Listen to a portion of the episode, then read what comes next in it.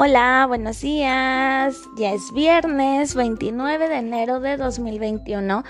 Vamos a dar inicio a la materia de formación cívica y ética con el tema de juego limpio. ¿Qué quiere decir eso?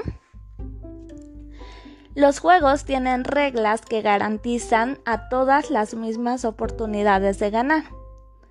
Cumplir con dichas reglas es jugar limpio y es una obligación de los jugadores. Los encargados de hacer respetar las normas son de los jueces y de los árbitros. Los jueces deben aplicar las reglas de manera imparcial y los jugadores estarán de acuerdo con su fallo. Por ejemplo, si una regla en el fútbol es no agarrar el balón con la mano, el árbitro se encargará de sancionar a quien no cumpla con esa norma.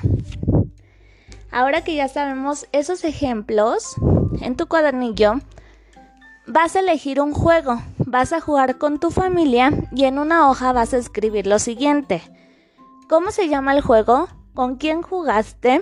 ¿Qué reglas tiene el juego? Y vas a mencionar tu parte favorita del juego. Y eso es todo por el día de hoy. Recuerda que debes de mandarme tus evidencias para yo poderte poner lista de asistencia. Cualquier duda me puedes decir y yo estaré aquí para apoyarte. Que tengas un hermoso día, te mando un fuerte abrazo y que tengas lindo fin de semana. Adiós.